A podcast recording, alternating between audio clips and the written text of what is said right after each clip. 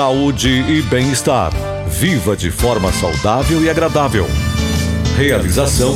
Realização. Grande FM.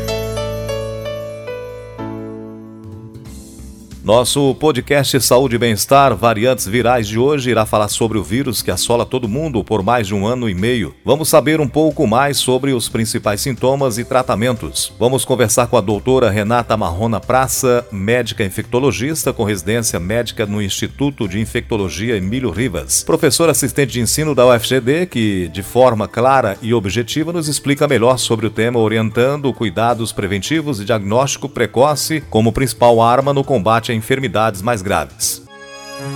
Saúde e bem-estar. Você de bem com a vida. Toda vez que um vírus faz suas cópias nas células humanas, está sujeito a erros que levam a mutações no código genético. No caso do coronavírus, essas mudanças estão sendo acompanhadas praticamente em tempo real. Quando um grupo de descendentes ou uma linhagem, em termos técnicos, da SARS-CoV-2 reúne mutações distintas em comum, passa a ser chamado de variante. É natural que isso aconteça, mas as notícias de novas variantes preocupam, deixando dúvidas sobre seu real impacto no curso da pandemia de Covid-19. A mais recente é a Omicron. A doutora Renata Marrona explica um pouco sobre essas variantes e como se desenvolvem. Então a gente tem o SARS-CoV-2, que é o vírus do Covid. Né? Então, os vírus eles são partículas de DNA que tem que entrar dentro de uma célula para se replicar. Então o vírus, na hora que ele está virando de 1 para 2, sabe? A hora que ele está multiplicando, ele sofre várias mutações genéticas e isso é natural. E essas mutações podem criar novas variantes. O que é uma nova variante?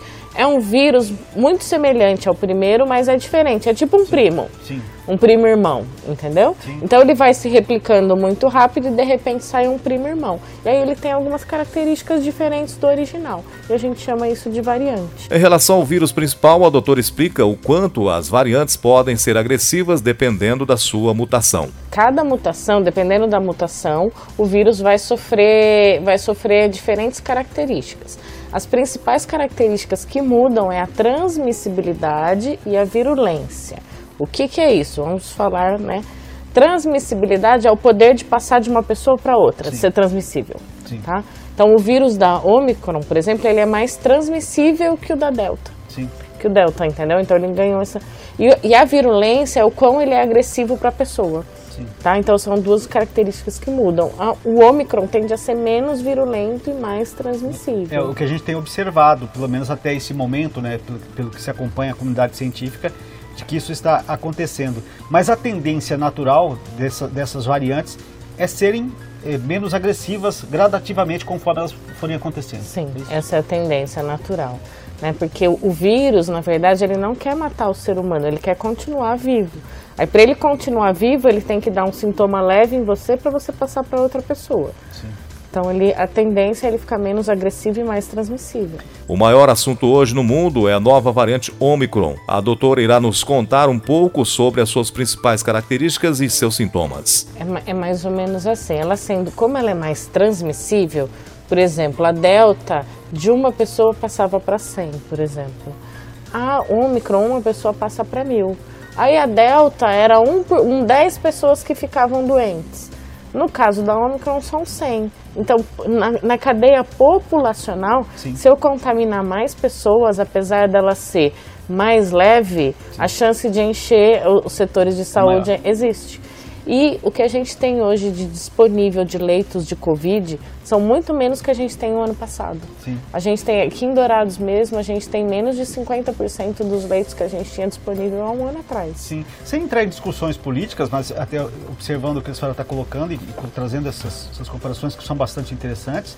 Então, neste momento, seria inclusive momento inclusive para se apertar um pouco mais a, a questão de restrição, com esta preocupação de nós não termos capacidade realmente de atendimento. Isso, é. No seu entendimento também, eh, há esse atraso em relação às nossas autoridades em serem mais drásticos no sentido de conter essa disseminação?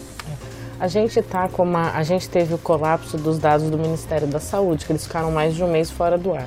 Então, na verdade, a gente ficou sem o controle Sim. da doença nesse período. Então, há uma dificuldade da gente criar medidas, sendo que a gente não tem os dados anteriores, né? Sim. Agora, em janeiro, a gente sabe que a, a contaminação, principalmente pela Omicron, está sendo muito grande, né? Então, tá, algumas cidades, parece que aqui no estado já tomaram essa decisão desde ontem, né? Então a gente tem que, por enquanto, os, os casos são leves e não está tendo um aumento de casos em unidade de terapia intensiva. Mas nas próximas semanas a tendência é aumentar ainda mais o número sim, de casos. Sim, entendi. Ou seja, trabalha em cima de dados para se tomar decisões desse Isso. sentido. Como esses dados faltam, vai se esperando até que esses dados possam ser é, contabilizados. É, o doutora, a gente falou um pouquinho aí dessas mudanças que, a, que a, esse, essas variantes sofrem, no caso da Omicron, por exemplo. E quando vai para o sintoma, por exemplo, muda alguma coisa em relação àquele vírus original? É, por exemplo, a Omicron, quais são os seus principais sintomas? O que difere ela da, da, dos sintomas que a gente tinha tradicionalmente com o SARS-CoV-2? É, os sintomas, assim, é muito difícil falar, essa tem isso, essa tem aquilo, né? A gente tem que tomar cuidado. Gripe é assim, Covid é assim. O que, que a gente tem percebido na Omicron? Ela dá menos tosse, menos sintoma de pulmão, ela dá mais dor de garganta, mais nariz entupido e sintomas mais leves. Sim. E ela dá menos perda de olfato e menos perda de paladar. Mas eu tenho visto os pacientes com essa cepa que têm tido isso. Então ela tende a ser mais leve. Sim, é, e é, a, essa questão de sintomas também vai depender muito do indivíduo também, né, doutor? Porque às vezes você se depara com situações diferentes, como até o próprio vírus original era assim, tinha pessoas que tinham sintomas mais sérios, outros menos, né? Isso também vai depender desse indivíduo da sua imunidade também. Ah, sim, é, a imunidade do hospedeiro, né, do indivíduo, está relacionada à resposta da infecção. E a gente também tem a população imunizada e parcialmente imunizada. Sim. Então isso também faz com que os sintomas sejam mais leves nas pessoas que estão imunizadas. Sim, é, por exemplo, quem já teve Covid-19, mesmo que ele não tenha recebido nenhuma das vacinas, ele tende a ter aí essa estar mais protegido com relação ao Omicron pelos seus anticorpos ou isso também é muito difícil de ser avaliado a não ser de forma individual? É, na verdade, é, quem teve outra outro Covid outra vez pode ter novamente. Se não tomou Sim. vacina, mesmo vacinado pode ter novamente, né? Eu tenho colegas que já tiveram aí três vezes né, o Covid. Então, se a pessoa já teve o Covid an anteriormente, tende a ter um quadro mais leve, tá? porque ele já tem parcialmente imunizado. Só que isso não é 100% dos casos, Sim. tá? Principalmente se o paciente tiver algum problema de imunidade, a chance dele ficar grave é maior.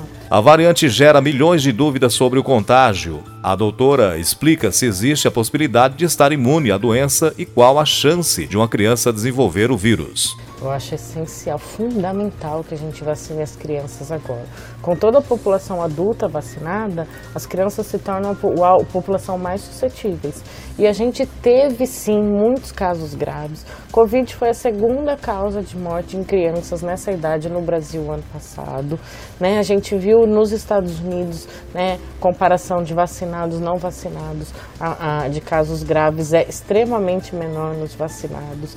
Né? Os efeitos colaterais saiu um artigo há dois dias atrás no New England, que é uma revista mais importante de medicina, e o artigo tem dados sólidos, reais e dados que a vacina é segura, eficaz e que deve ser usada nessa faixa etária. Sim, a gente quando é, ouve bastante as opiniões, e claro, cada pessoa às vezes tira suas próprias conclusões, mas a gente precisa se basear naquilo que existe de dados e de informações. É, hoje, quando a gente olha para as vacinas que estão disponíveis, a gente pode fazer diversos questionamentos com relação a elas. Mas é, existe um dado que é fundamental e esse deve ser levado em consideração: a quantidade de vidas que foram salvas a partir de tomar as vacinas. Muito se fala de é, possíveis sequelas pela vacina, é, de que pessoas que acabaram tendo problemas mais sérios em função do desenvolvimento dessas vacinas. Mas quando a gente olha os números, né, até para as pessoas que nos acompanham agora, de casos que aconteceram, que tiveram exatamente as exceções, são muito pequenas em relação ao benefício que as vacinas têm apresentado. Né? É assim, se você não tomou a vacina, o risco de gravidade e óbito em quem não tomou chega a ser 80 vezes maior do que quem tomou. Então esse dado ele é muito mais relevante do que o dado tão pequeno dos efeitos adversos. a vacina é uma medida coletiva e não individual. Né? Então, é para proteção de todos. Então, pensando nesse objetivo, ela com certeza o benefício é infimamente maior, é muito maior do que o risco. Outra variante que assola o mundo é o novo vírus da gripe, a H3N2 a doutora explica o que se sabe hoje sobre o vírus e suas características. Entenda. É uma cepa nova que surgiu no hemisfério norte agora, no segundo semestre do, do ano passado, no hemisfério norte, que chama H3N2, que é a cepa Darwin. Então, ela, no, no meio de uma pandemia de, de, de, de COVID, COVID, a gente conseguiu ter uma, é. uma epidemia de influenza. Então, ele é um vírus de transmissão respiratória. A transmissão dele é, me, é menos né, transmissível do que o Covid, mas ele também é um vírus grave e também pode levar a casos fatais. Né? Então a gente houve um aumento de número de casos do final do ano para cá dessa gripe. Né? A gente teve alguns casos, alguns pacientes graves, e aqui no estado a gente teve pelo menos seis mortes é. já relacionados a esse vírus. Então também é importante. A vacina que a gente tomou o ano passado da influenza não tem esse vírus, porque ela é nova, mas a vacina do ano que vem terá. Então, Sim. a partir de março, terá uma vacina disponível para essa cepa.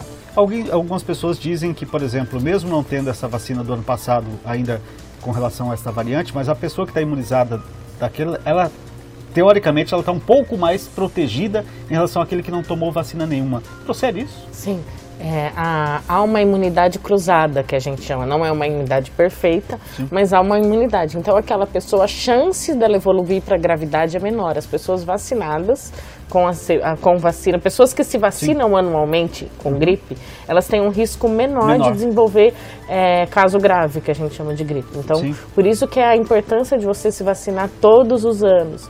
E aí, o ano passado, o que, que aconteceu? Como teve a campanha do Covid Muitas pessoas não se vacinaram Sim. pela gripe, porque, né, é. vou, vou, tomar do Covid, qual que eu vou tomar? Então, também esse ato de muitas pessoas sem vacinar ajudou o vírus a, a, Sim, a chegar e ficar. Ainda falando sobre o novo vírus gripal, a doutora explica sobre o contágio da flurona, quando o paciente é contaminado pela H3N2 e pela Omicron, pontuando seus principais riscos. É, essa, essa flurona, que a gente chama, é uma doença nova, tá? Que ainda está sendo estudada que a gente ainda não tem muitos dados técnicos sobre ela e a gente ainda não sabe qual seria, qual seria a associação dessas cepas. Na prática, a gente já tem visto casos tá, dessa associação. Porém, esses casos eles não têm apresentado uma gravidade maior.